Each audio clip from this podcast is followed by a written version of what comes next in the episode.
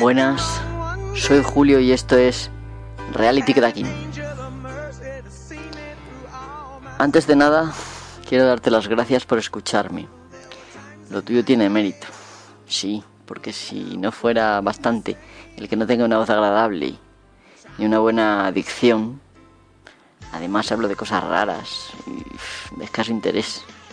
Pongo mi mejor voluntad y trato de contribuir con temas que se tratan muy poco por la población de podcasters, pero que, bueno, creo que merecen ser tratados. Quizá por ello quede relegado a un rincón, pero ¿qué importa? Tampoco busco las luces del, del escenario. Y mira, ahora que lo pienso, casi es mejor que hablemos de estas cosas con poca luz y en petit comité. No vamos a hablar del nuevo modelo de iPhone o de iPad. Tampoco es que vamos a hablar mucho de, de Android. Este, este podcast o serie de podcast trata sobre la búsqueda del conocimiento y de cómo esa búsqueda nos hace un poquitín más libres. Esto va de antiguos maestros y de sus sendas hacia la verdad. No te asusten, no es un podcast comunista ni nada por el estilo. Aquí hablaré de las herramientas del oficio e intentaré proveerte de lo necesario para el viaje. Un viaje que nadie puede hacer por ti. Creo que el uso brillante de un sistema informático no obedece tanto al conocimiento en sí como a la imaginación y a saber qué puede hacerse. Si uno sabe lo que se puede hacer o no hacer, teniendo internet, perdón, es sencillo averiguar cómo hacerlo. En este modelo en el que vivimos hoy en día, incluso los expertos deben tratar de conocer mejor sus posibilidades en lugar de limitar sus expectativas a una parcela concreta de conocimiento. Sí, la mejor forma de aprovechar nuestras capacidades en este momento es un poco considerar nuestro cerebro como un índice que tiende lazos con Internet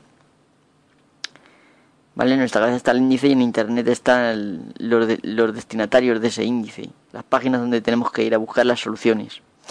Por eso, en estos episodios no intento explicarlo todo, todo de algo, sino más bien ampliar el mundo de posibilidades del oyente, es decir, el tuyo.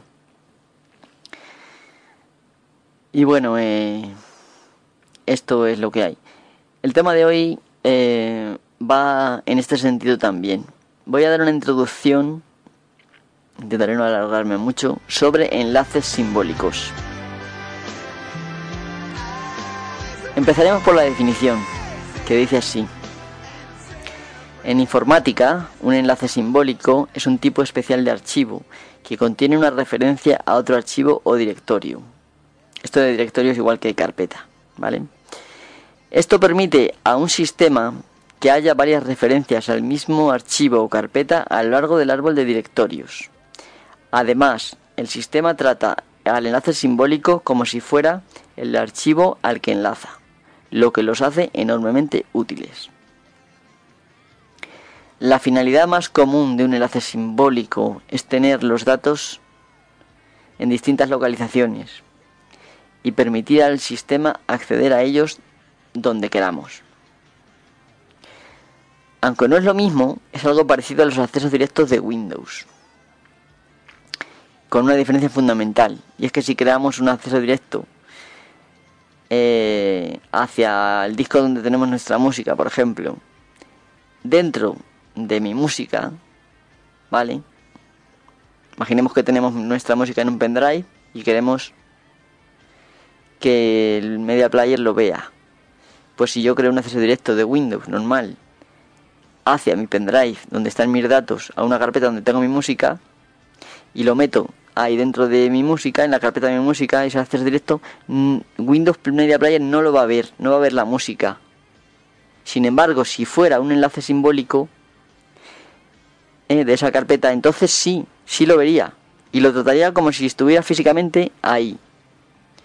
Y de eso es lo que se trata, esto. Bueno, profundizando un poco en los enlaces simbólicos, eh, hay dos tipos, los blandos y los duros. Los blandos son los más parecidos a los accesos directos. ya que son como un archivo normal que apunta a otro. Por lo tanto, ocupan espacio en el sistema de archivos. Permiten hacer referencia a archivos o carpetas que estén en otros discos o particiones. Si se borra el enlace, el archivo al que hace referencia no se ve afectado. Pero claro, si borramos el original donde estaba, ¿vale? Pues entonces sí, el enlace ya no va a funcionar. Como es lógico. Los enlaces, los enlaces duros, perdón, no crean estructura en el sistema de archivos, por lo que permiten ahorrar espacio, bueno, unos 4 kilobytes, que tampoco es que sea una barbaridad. Son como tener el mismo archivo físicamente en dos localizaciones diferentes, o en tres, o en cuatro, o en cinco, o en 50. Si se borra un enlace duro, los datos no se pierden a menos que este fuera el último enlace duro de ese archivo. ¿Vale? Aquí no hay originales, no hay diferencia entre el original, una vez que se crea un enlace duro, no hay diferencia entre el original y el enlace duro. Son como dos punteros que van al mismo, a la misma estructura en el sistema de archivos. Entonces, lógicamente, si borro uno, el otro sigue apuntando ahí. Pero si borro el último, pues ya los datos se borran. Entonces ya nos quedamos en archivo. Esto es una buena forma de proteger, por ejemplo, algún archivo importante. Eh, bueno, la desventaja de este, de este, los, de los enlaces duros es que no puede hacer referencia a un archivo de otro volumen o partición o disco, vamos. No se puede hacer referencia desde una partición a otra o a, otro, o a discos diferentes. Los enlaces duros tienen que estar siempre los datos en el mismo disco duro y en la misma partición.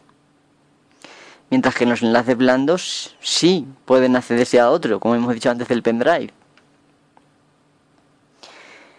Eh, ambos tipos de enlace, cualquiera de ambos, al ser encontrados por cualquier programa, se comportan igual. Los programas son incapaces de distinguirlos de los originales. De ahí está la, utilidad que tienen. Aclarado esto, ¿qué sistemas operativos pueden crear enlaces simbólicos? Pues prácticamente todos. Y los que no pueden, pues siempre se puede instalar algún programa externo, alguna librería, alguna historia para que funcione. Por supuesto, Windows a partir de Windows 7 eh, lo tiene. GNU Linux, bueno, pues claro, eh, GNU Linux es un bueno, la mayoría de las distribuciones cumplen con el estándar POSIX y esta función del enlace de archivos viene de ahí, un poco, de Unix y demás. Y Mac OS eh, también lo soporta. Me parece recordar, sí, soportan esta función. Desde la versión 7 de Mac OS X, creo. Vale, al final del podcast hablaré un poco más, mm, bueno, daré alguna pisteja más de por dónde tirarle a esto, de cómo usarlo en cada sistema. Bien, ahora vamos a ver los principales usos. Bueno, después de haber escuchado lo que has escuchado, espero que algo se te haya quedado claro y si eres un poco creativo, en cuanto tengas un ratejo para reflexionar o incluso ampliar información leyendo algún artículo por ahí, se te va a ocurrir, se te van a ocurrir inmediatamente algunos escenarios en los que los enlaces simbólicos te vendrían que ni pintados. Pero para estimular esa imaginación voy a decirte algunos de los usos más habituales. Bueno, eh, no sé si eres usuario de Dropbox. Eh, si lo eres, ¿alguna vez has querido sincronizar por ahí cualquier carpeta perdida? Por ejemplo, la configuración de tu cliente Pidgin es algo así como un Messenger, pero también permite más sistemas de mensajería. Pues se puede hacer simplemente dentro de la carpeta de Dropbox, te creas un enlace simbólico a lo que quieras, a la carpeta que quieras sincronizar, y eso automáticamente lo sincroniza. Dropbox se pensará que está físicamente ahí y lo va a sincronizar, junto con lo demás que haya. Otro ejemplo. Muchas veces seguro que cansado de formatear y de reinstalar todo, has pensado que ojalá se pudiera tener la carpeta de configuración de tal programa, un programa que es súper difícil de configurar, en otro disco. Y así pues te ahorras el, el mogollón de configurarlo otra vez. Pues se puede. Simplemente coges la carpeta, ¿vale? De, de la configuración, se llamará settings o config o como se llame, la mueves a donde quieras y haces un enlace simbólico. Si la mueves a otro disco, lógicamente tendrá que ser, bueno, tendrá que ser blando, ¿vale? Ya lo hemos dicho, eh, porque es otro disco. Entonces tú haces ese enlace simbólico dentro de la carpeta donde estaba originalmente esa carpeta de configuración y ya está. Es como si estuviera ahí pero está en otro sitio. Así de simple. Vamos a ver un ejemplo más. Y bueno, otra utilidad que se me ocurre ahora mismo es sobre algo que me ha fastidiado un montón. tengo un asco. A ver por qué tiene que decidir Microsoft dónde tengo que poner yo mis documentos, mi música, mis imágenes y mis vídeos y demás. ¿Tiene que meter Microsoft en mi vida? Ok. Si yo... Es un rollo, porque... Porque vamos, yo normalmente me gusta tener mi música y mis cosas en otro disco que no sea el del sistema, por si formateo no, o si se me fastidia no perderlo. Que Windows tiene mucho a perder, sobre todo Windows.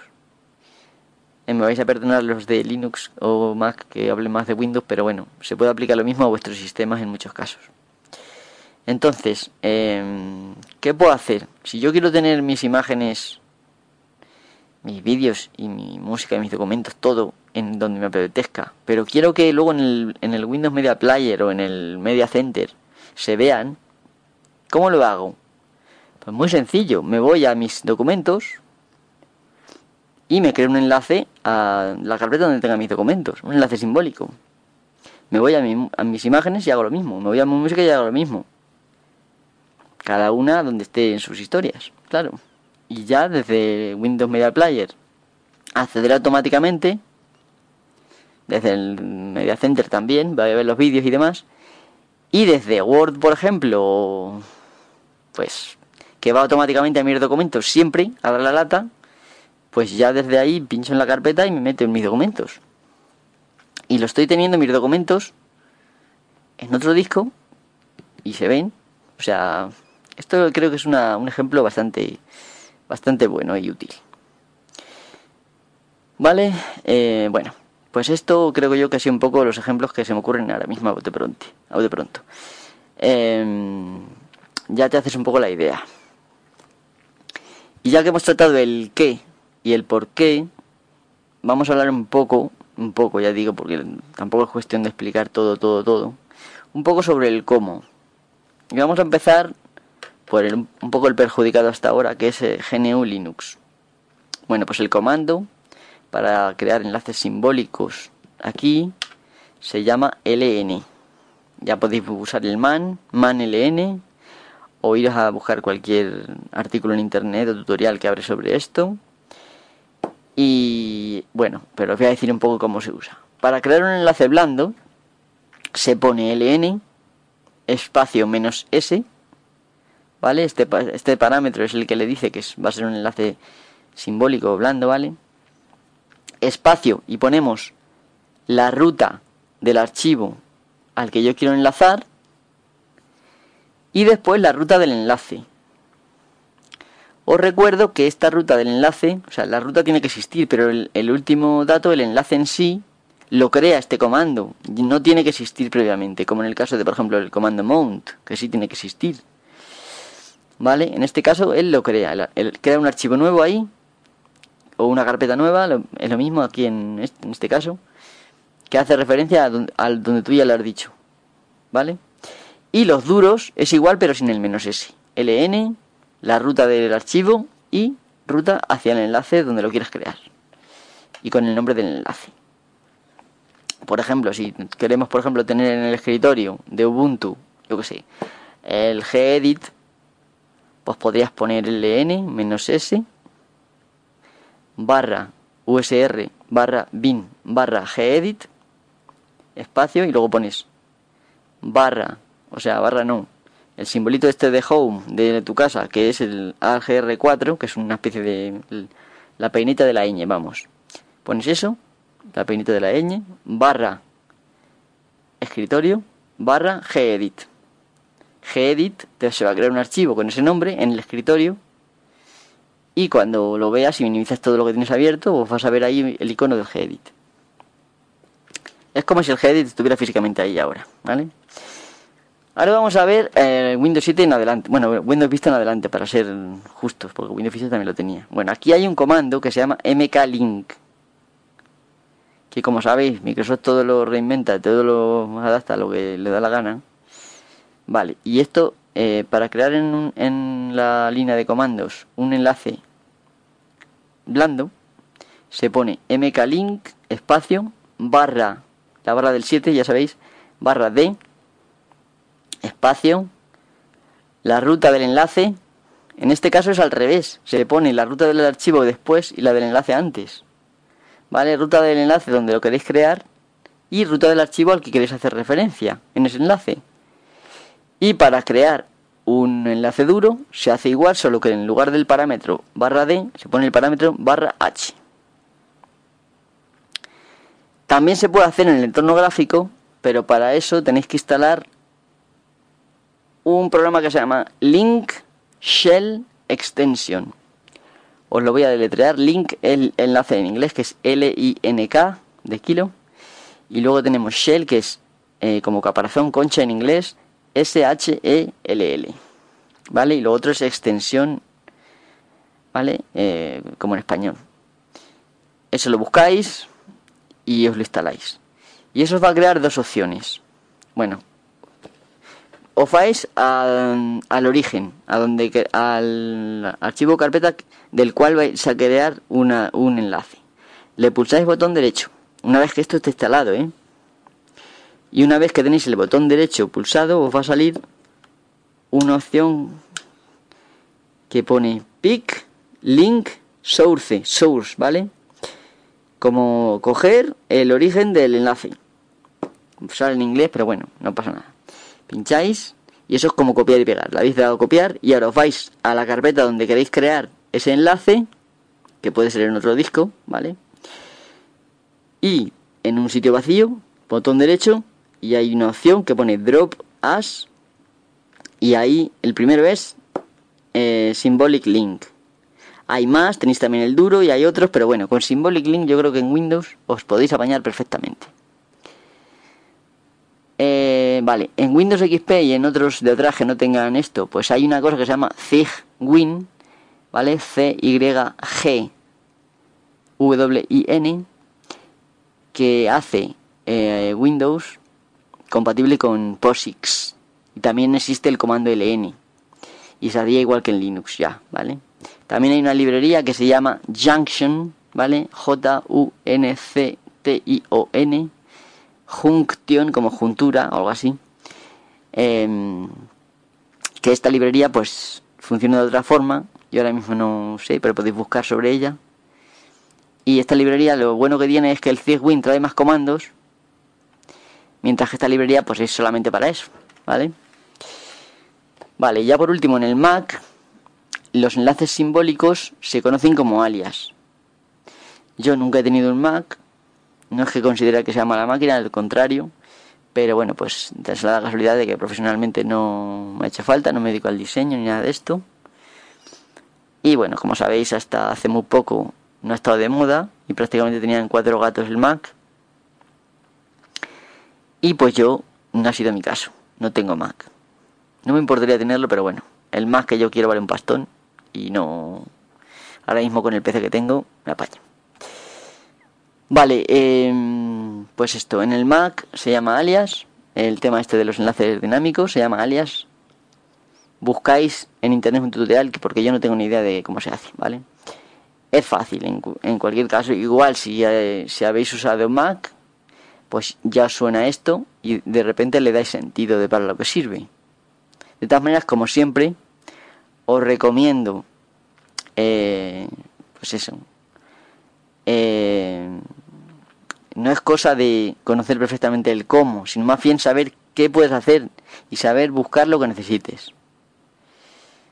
Eh, e informar, buscar más.